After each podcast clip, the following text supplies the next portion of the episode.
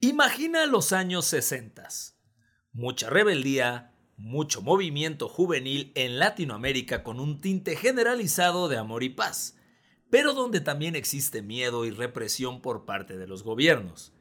México no fue la excepción, y un 2 de octubre, un comando mandado directamente desde la presidencia masacró a balazos y con violencia a cientos de jóvenes. Nosotros no lo olvidamos, y para evitar que la historia se repita, hay que conocerla. Por eso, te vamos a platicar sobre la matanza de Tlatelolco.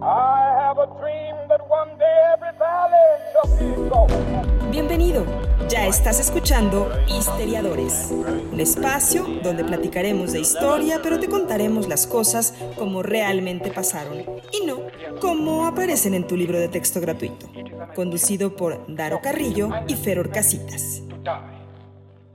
¿Qué pasa, planeta Tierra? Como dicen que les va bienvenidos, sean todos a Histeriadores, así pasaron las cosas. Mi nombre es Daro Carrillo y es un gusto platicar con ustedes como casi cada semana para ayudarme a recibir todos los jitomatazos. Se encuentra mi amigo Don Fernando Or Crackcitas. ¿Qué pasa, mi crack? ¿Qué pasa, mi querido crack? Estamos aquí pues con la frente en alto, claro. dando todo a nuestros seguidores y sin ninguna excusa, aquí estamos listos para grabar un episodio más de Historiadores después de algunos tropiezos que hemos tenido por ahí. Pero también de pronto hay que quitarle un poco el dulce a la gente, mi crack, para que lo desee todavía un poco más. Claro, estoy de acuerdo, mi crack. La verdad es que hemos recibido, o sea, recibimos todo tipo de comentarios. No era nuestra intención no grabar, solo pasaron algunas cosas, no nos fue posible hacerlo, pero hubo gente que dijo que me voy a echar de nuevo los capítulos de Historiadores, chinsuma.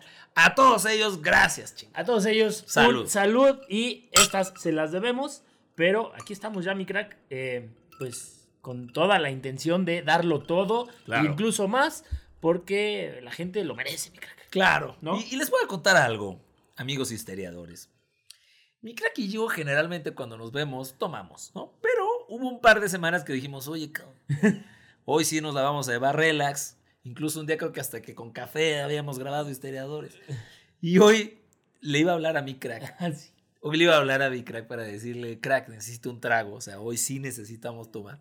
Y me escribe él y me dice, te tengo una mala noticia. Y dije, no, no me vayas por favor a decir que no. Y dice, traigo una sed de esa que mató a José José. De cirrosis. Dije, no, mi crack, ya estamos conectados. Estamos en sintonía desde el 84, 85, ¿no? Fue esa temporada. Pro de 85. donde se dieron las cosas.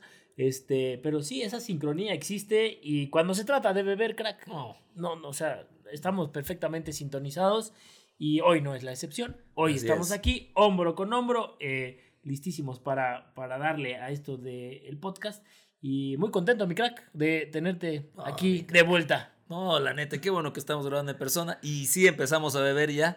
Para no fallarle a nuestro amable auditorio, por favor váyanse y sírvanse algo. Porque además, crack, este tema pudo haber salido un poquito antes, pero todavía resuena. Va a ser no el 2 de octubre, no se olvida, va a ser el 12 de octubre, no se olvida. exacto, exacto. es la nueva fecha que vamos a instaurar nosotros y va a ser fiesta nacional o conmemoración. exacto. Además, el 12 de octubre, no, pues fiesta no. No, fiesta, fiesta no. Fiesta no, mi crack. Pero el 12 de octubre, Día de las Américas de las poderosas águilas de tú bien sabes mi crack. Tú bien sabes. 12 de octubre día de la raza mi crack. Día de la banda. De los que le van a la América. Vamos a tener un, después uno de nuestros episodios con mi crack vestido como americanista lo cual me da muchísimo gusto. Eso ya lo platicaremos en otra ocasión por temas que son ah. ajenos a mí. Está bien pero eso va a ocurrir. Entonces 12 de octubre, Día de la América, Día de mi crack y día de hablar de este tema. Pues sí, vámonos directo con este tema que, repito, ¿no? Y esto lo he dicho en varios episodios, eh, donde no podemos ser un podcast de historia crack sin tocar el tema del 2 de octubre de 1968 en México, la bien llamada o mal llamada matanza de Tlatelolco. Eh, la noche del 2 de octubre 1968, la Plaza de las Tres Culturas, allá en el centro histórico de la Ciudad de México, se convierte en el escenario de la matanza de Tlatelolco. Eh, bien sabemos que fue uno de los eventos más graves en la historia del México contemporáneo. También sabemos que en el 68 pues estaba destinado a ser el año de la gran presentación de nuestro país, de México, como el país del progreso, ¿no? Porque le habíamos ganado la batalla a Buenos Aires, a la ciudad de Detroit y también a la ciudad de Lyon. Eh, referente a los Juegos Olímpicos que se iban a celebrar por fin en la capital mexicana, ¿no? Esto obviamente pues traía un gran reto para el país porque era la primera vez en la historia que una ciudad latinoamericana iba a ser la encargada, crack, de organizar el acontecimiento deportivo pues más importante del mundo. Sin embargo, pues días antes de la gran inauguración se viviría uno de los capítulos más sangrientos en la historia de nuestro país, la matanza de Tlatelolco, crack. Crack, hace poco platicamos de la masacre del 78. Entonces, a lo mejor los que están salados son los del Comité Olímpico Organizador, mi crack. Nosotros hablamos de lo que pasó en Múnich. Claro. Y ahora lo que pasó en México. Y que sí tuvo una repercusión directa ya en, el evento deportivo, en los Juegos Olímpicos. Claro. Pero bueno, México llevaba años pues, preparándose para echar la casa por la ventana para los Juegos Olímpicos. Se terminó el tramo mexicano de la carretera panamericana, se estrenó el aeropuerto internacional de la Ciudad de México. Imagínate, así vamos a hacer un aeropuerto porque van a ser las Olimpiadas. Sí, ya listísimo, ya se inauguró. Porque antes tenías que llegar en burro a México, ¿no? Antes del 68. Burros que nadaban, porque si venías de, Europa, pues tenías que nadar. Exacto. El país estaba listo para dar su mejor imagen en este gran escenario. Ya, ya sabes, mi crack, la ventana que es tener los Juegos Olímpicos en casa. Por eso se había organizado una ceremonia de inauguración espectacular con sorpresas, como el encendido del pebetero olímpico, que por cierto, por primera vez, corrió a cargo de Enriqueta Basilio, una mujer. Siempre había sido un, un hombre, y ahora fue Enriqueta Basilio que acaba de fallecer. Hace poco, sí, falleció. Y hay un dato mm, curioso eh, que si tienen un poco de humor negro, como a nosotros nos gusta. Yo vi las imágenes hace poco, ya las había visto, pero pues no sé, me parece curioso, vamos a decirlo así, porque cuando prenden el pebetero sí, sí. del Estadio Olímpico Universitario, eh, al mismo tiempo que lo prenden, liberaron palomas. Sí, sí, sí. Y eh, pues no... De Costa Rica, crack. Sí. Palomas ticas, ¿no? Sí. Exacto. buena, crack. Eh, bueno, saludos, eso estuvo bueno.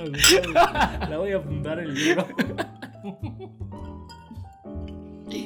Bueno, el chiste es que liberan estas palomas blancas, ¿no? En símbolo de la paz, y todo está increíble, no pasó nada aquí, y las palomas van a dar al pebetero.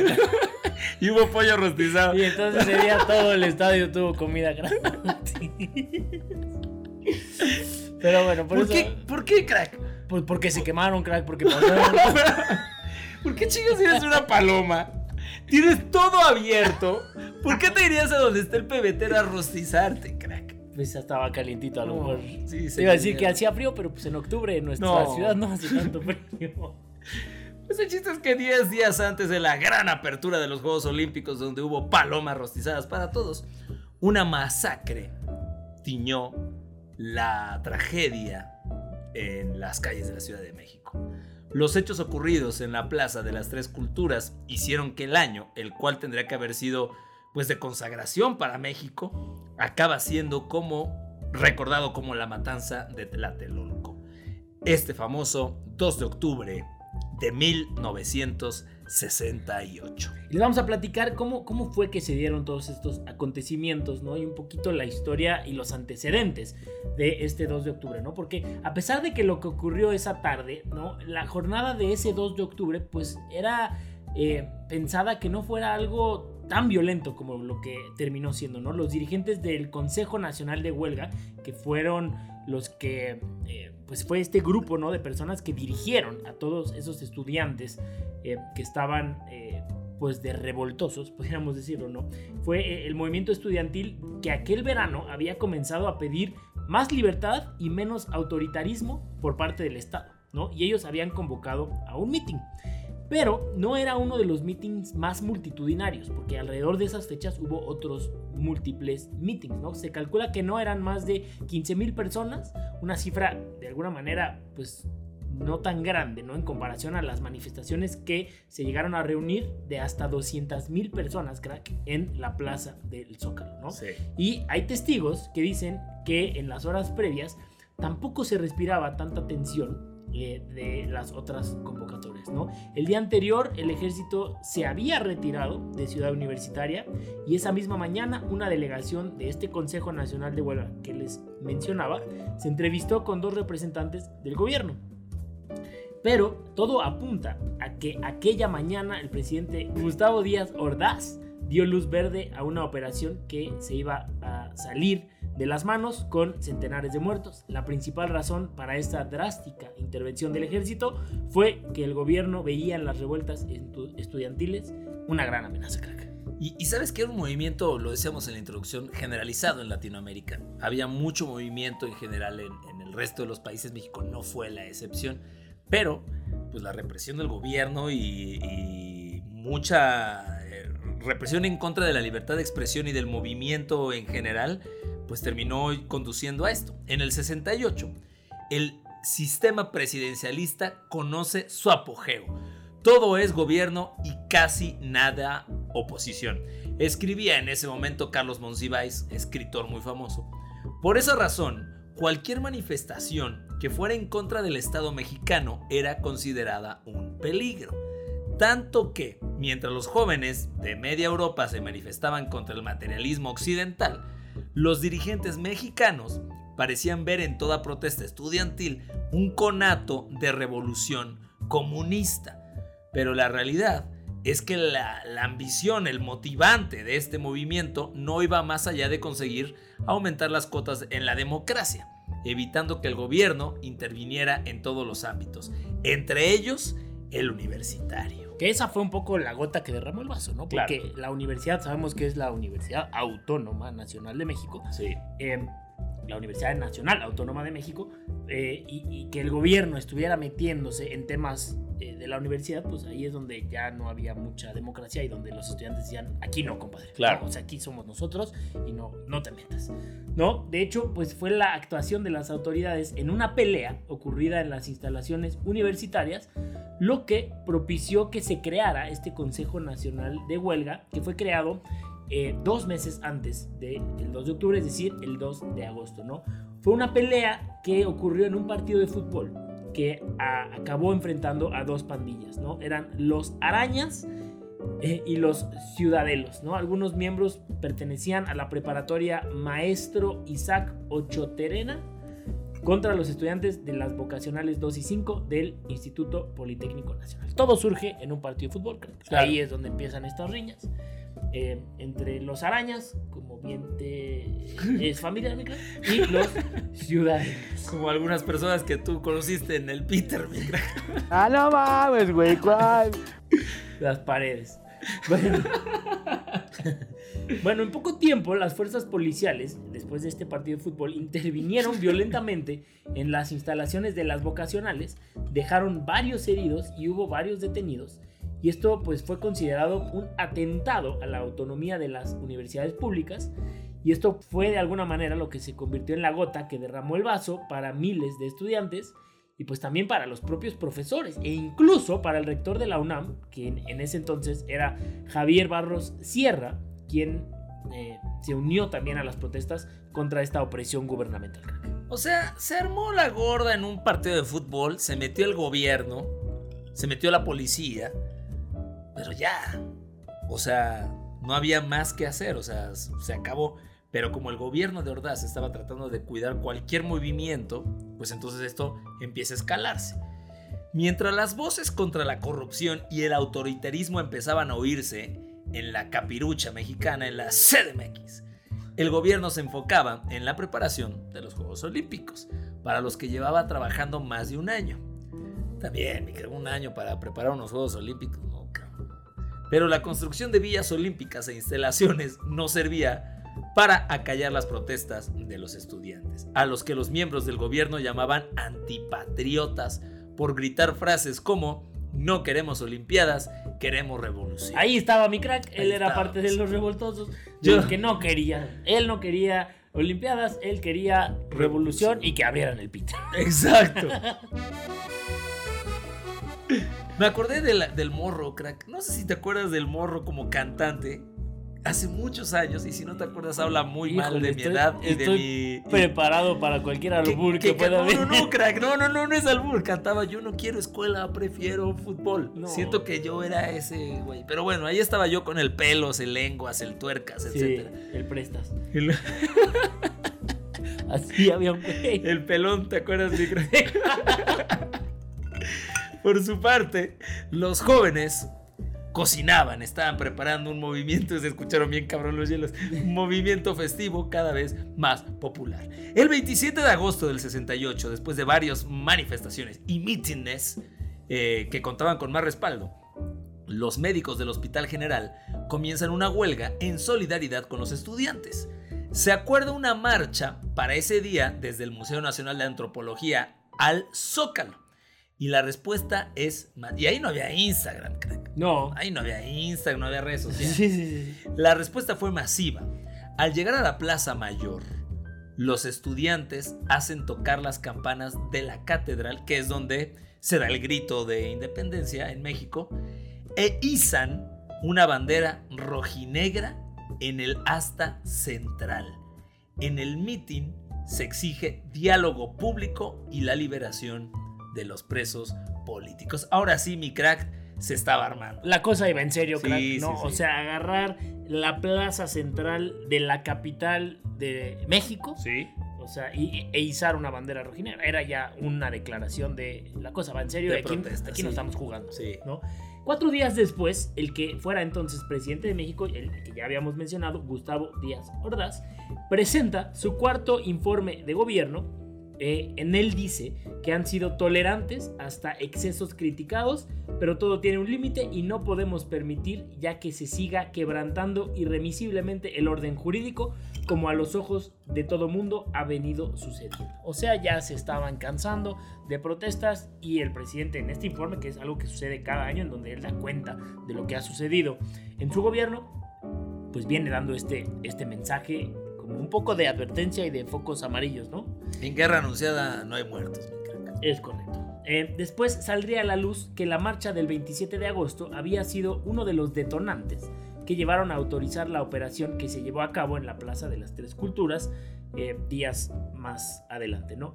Fulton Freeman, que era amigo personal de Díaz Ordaz, era el embajador de Estados Unidos en México en ese entonces y él informó a su gobierno que el presidente mexicano se había mostrado profundamente ofendido por la toma de la catedral y por el izamiento de un estandarte rojinegro en el asta de la bandera del Zócalo. Se estaban calentando. Sí, sí se estaba poniendo chido. Es entonces cuando el Consejo Nacional de Huelga aclara en un comunicado que no tiene como objetivo impedir los Juegos Olímpicos, porque el gobierno estaba diciendo, estos cabrones están aquí para tratar de detener los Juegos Olímpicos, y ellos dijeron no. Mientras tanto, muchos de los asistentes a los mítines y, a los, y los miembros de las brigadas estudiantiles son arrestados y las cárceles empiezan a llenar de jóvenes, crack. Se comenta, y te puede platicar gente de esa época, que era un delito ser estudiante. Sí, O sea, eras culpable solo por el hecho de ser estudiante. sí, o estás a favor del gobierno o eres el enemigo. Exacto. El movimiento acuerda realizar un 13 de septiembre la Marcha del Silencio para probar que no son provocadores. Y ocurre un hecho insólito.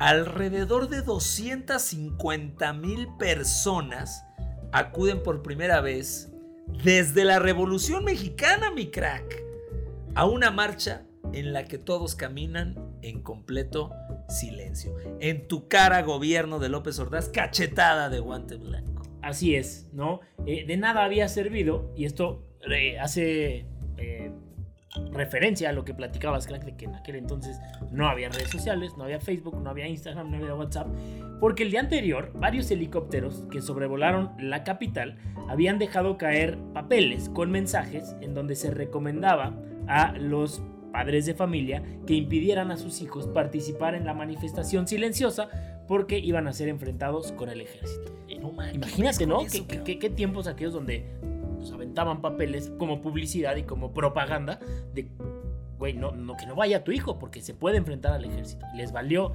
3 hectáreas. Y sabes que mi crack iban a usar palomas, pero se quemaron Sí, en el sí. pebetero. Oh, esas las sirvieron en el pito. Ahí nos las tomamos, acuérdate.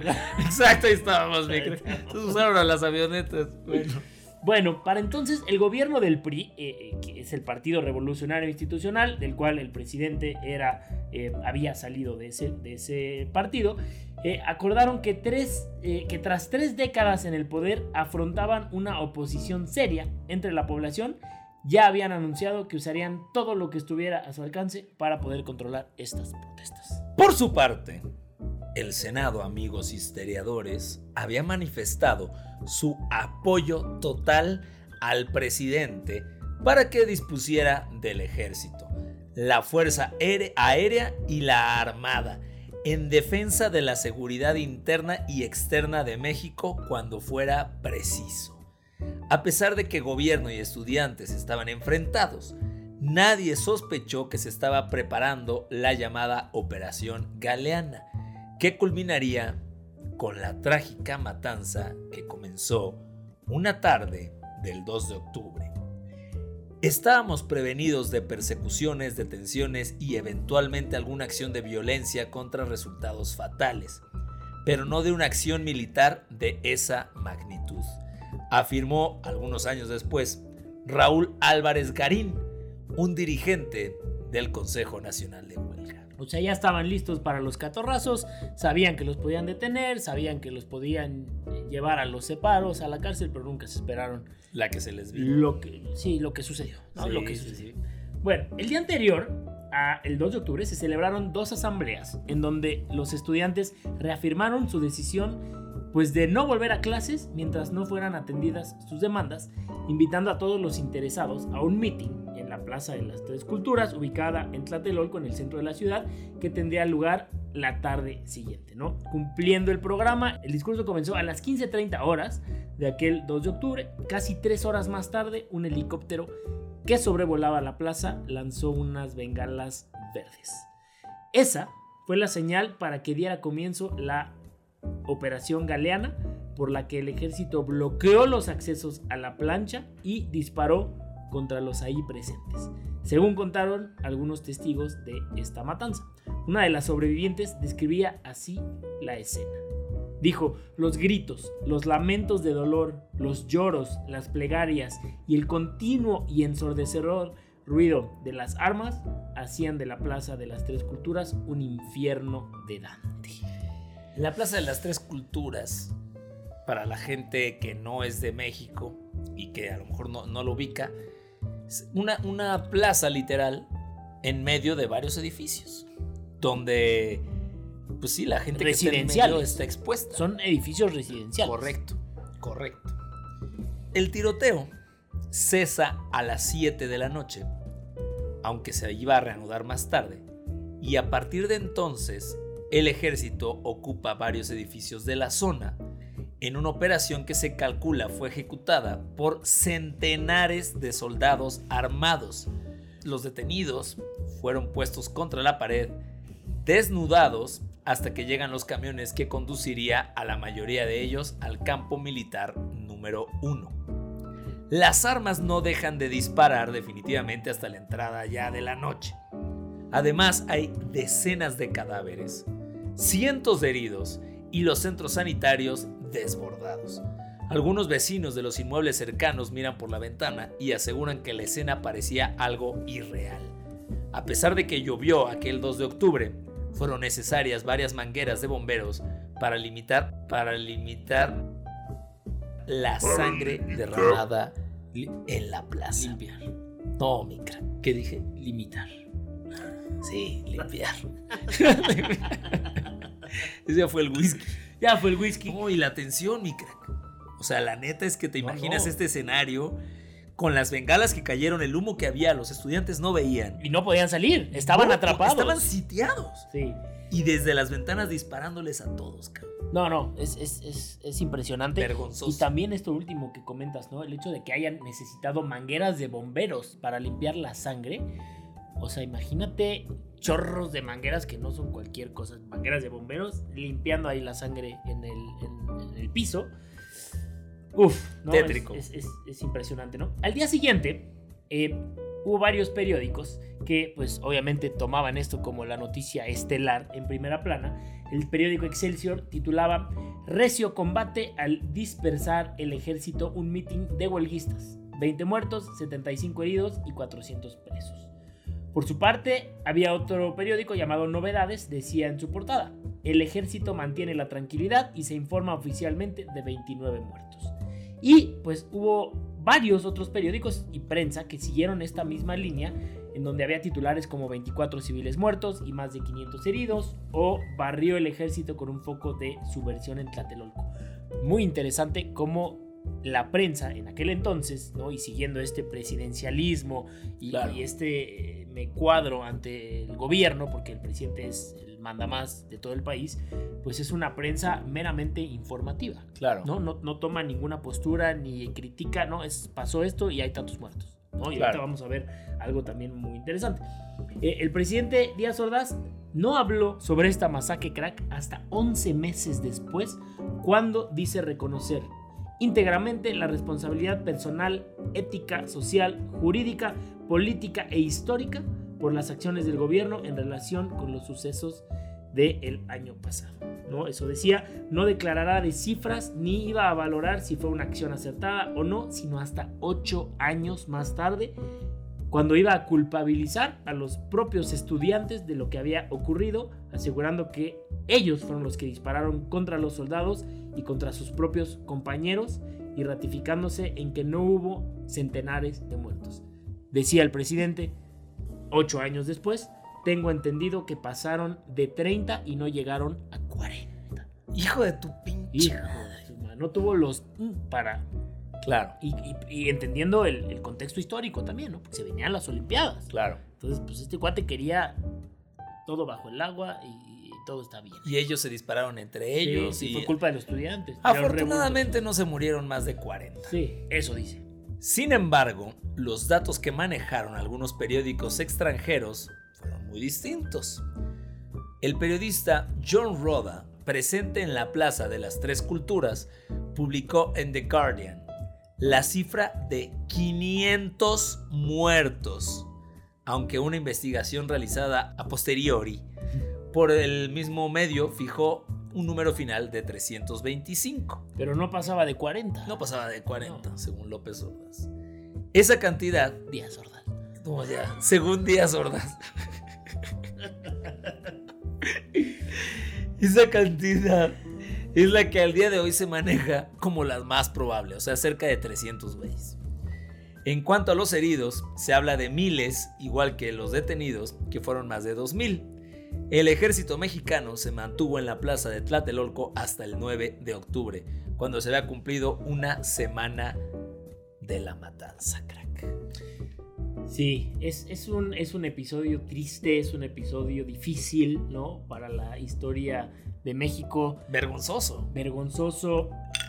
Y lo más triste es que las autoridades nunca dieron la cara, ¿no? O sea, que nunca enfrentaron y nunca salieron a, a decir esto fue lo que pasó, esto fue lo que sucedió, ¿no? Ellos se mantuvieron al margen y eso No, no, pues, terminó afectando, ¿no? ¿No lloró Díaz Ordaz en uno de sus informes después diciendo que, que lo habían logrado y la gente se paró, se paró y le aplaudió? Y, eh, una desgracia. La Sí, neta, Una desgracia. lo que pasó después, ya inaugurado los Juegos Olímpicos en México, hicieron volar una paloma negra gigante frente al palco de Díaz Ordaz. Ah, sí. En tu pinche cara. Sí, sí, sí, es cierto. Eh, para ustedes, amigos, que quieran conocer más acerca de este tema, hay una película que es espectacular. Sí, sí. Es buenísima porque narra muy bien todo lo que fue y lo narra desde una perspectiva de un departamento que está ahí en la Plaza de las Tres Culturas. Todo sucede dentro de ese pa- departamento y la verdad es, es impresionante cómo te transmiten el nerviosismo, el miedo, el- la incertidumbre Claro. de lo que estaba pasando. Se las recomiendo muchísimo. Se llama Un Rojo Amanecer. Sí.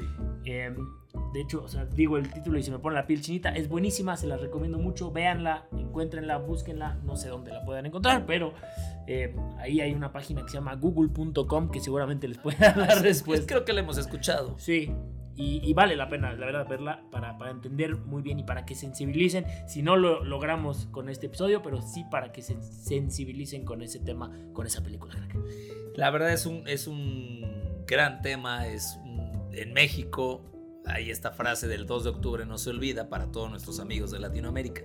Y sí, cada 2 de octubre se hace mención, se publican, se recrean testimonios y demás sobre esta matanza en la plaza de las sepulturas, como también se le conoce en el caló mexicano. Y bueno, este fue entonces el tema de la semana, pero eso no es todo, mis amigos, porque como ustedes saben, y después de haberles quedado mal una semana, pues ya están aquí las efemérides a cargo de mi querido Crack.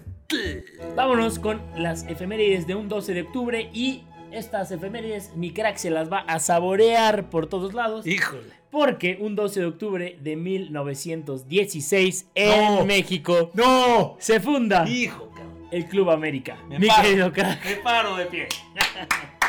el equipo, el AME. Estoy contigo. Muy en mi corazón. Se la dedico. Se la dedico a mi crack. Lástima que se le olvidaron algunas props el día de hoy, pero bueno, esto hubiera terminado por redondear el episodio. es que sí, estaba medio. El Club América, bueno, el, para el que no sepa, no es un equipo de fútbol profesional de la primera división en México, fundado el 12 de octubre de 1916 en la Ciudad de México y fue fundado por un grupo de estudiantes encabezados por el jugador Rafael Garza Gutiérrez y el profesor y entrenador Eugenio Senos. Em, sabemos que disputa sus partidos en el Magno Estadio Azteca y los colores tradicionales de los americanistas pues son el amarillo y el azul, mi querido crack. Híjole, mi crack. Seguramente tienes mucho que decir de esta efeméride. No, sé, o sea, no sabría ni por dónde empezar, pero el, el, América para... Hay mucha gente que lo conoce en Latinoamérica y, hay, y para los que no se los vamos a decir tal cual. Es de estos equipos que amas rotundamente y defiendes a capa y espada y te vuelves insoportable, o lo odias. Lo odias por pesados, porque son malos ganadores, porque son malos perdedores, porque hay teorías de que compraban árbitros, porque los millonetas, porque el equipo de la gente insoportable, etcétera, etcétera, etcétera. La verdad, mi crack, es que quitando los colores, pues cuando lo traes en la sangre, lo traes en la sangre, mi crack. Y, así es mi caso. Yo nací en el nido águila y ahí hasta toda la vida. ¡Ah, no hables tus mierdas! Sí, no, mi crack de pronto se pone insoportable. Debo, debo aceptar que mi crack sabe mucho, mucho de fútbol y a mí me da 400 vueltas.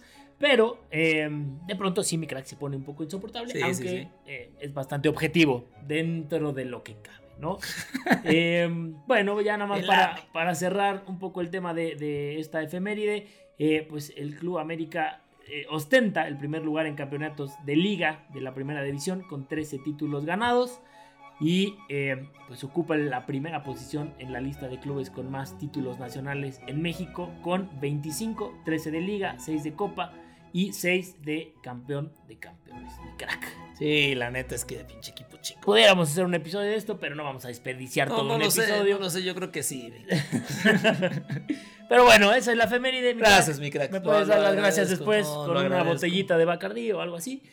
Eh, pero bueno, sabemos que eso no es todo en nuestro episodio, porque nos vamos directo y sin escalas con el Daro Curioso a cargo de mi querido Daniel Crack Rillo. Es que sabes que mi crack, tras esta efeméride, la neta es que no me podía quedar atrás. Y a lo mejor tú no te acuerdas de Abidos Egipto, porque fuimos cuando estábamos muy jóvenes, mi crack. Sí, me acuerdo que nos pusimos una buena guarapeta y a mí el cassette se me borra muy fácil. Exacto, no me acuerdo. No, pero sí te acuerdas que nos pusimos una muy buena guarapeta porque ese lugar es reconocido como ser la fábrica más antigua del mundo en producción de cerveza. Uf. Así es, mi crack. ¿Cómo dices que se llama, crack? Abidos en Egipto. Es donde se tiene el primer registro de una fábrica de cerveza. Ustedes van a decir, pues qué chingados. Pero esta fábrica ocurrió durante el reinado del rey Narmer hace 5000 años. No manches. Ocho secciones de 20 metros de largo por 2.5 metros de ancho, 0.4 metros de profundidad, se utilizaron para la producción de cerveza. Cada, de- cada uno de estos sectores contenía alrededor de 40 estanques de barro dispuestos en dos filas para calentar la mezcla de granos y agua. Y cada balsa se mantiene en su lugar media- mediante palancas de arcilla colocadas verticalmente en forma de anillos. O sea, una auténtica arquitectura cervecera desde entonces, mi crack. Y rodeada de anillos, no manches, No, qué increíble. mi crack, O sea, es que paraíso, también era- también era paraíso para mi crack. Era fábrica de cerveza y también era... Hacía una doble función. Exacto. Por las mañanas era. Ese era el otro daro curioso. El primer table. Es una, un inception del daro curioso. Toda era una arquitectura, un gran negocio. Y sí, se producían alrededor de 22.400 litros de cerveza a la vez, que es más o menos, mi crack, lo que nos tomamos en que... ¿Un tres- Sí, un mes. Más o menos. Un mes más o menos. Sí. Y eh, se preguntarán las razones por haberla construido en este lugar tan específico. Tal vez la teoría que se tiene es que servía para suplir rituales reales en las instalaciones funerarias de los reyes de Egipto. Durante las excavaciones en estas instalaciones se encontró evidencia del uso de cerveza en los rituales de sacrificio. No, mi crack, ya no estaríamos aquí porque pues, nos hubieran dado crán. Digo, es algo que ya sabemos porque la historia lo ha marcado, pero vale la pena mencionarlo. Los egipcios bien sabemos que eran unos cracks. Sí, O sea, y esto lo confirma. ¿estás de Claro. O sea, el hecho de tener una cervecería ahí. ya, o sea, ya sabían. Lo primero, antes que las pirámides, sí, la cervecería. las pirámides eh, lo terminaron de confirmar, pero primero había una cervecería. Claro. Y qué vida se daban, ¿no? Gracias a ellos que tenemos Esto. pues, Salud. el podcast. El podcast. Exacto. sí, está inspirado en los El siguiente episodio es en egipcio. En e- Es en Egipto el siguiente. Sí, y en egipcio también vamos a aprender a hablar en una semana egipcio o en media hora.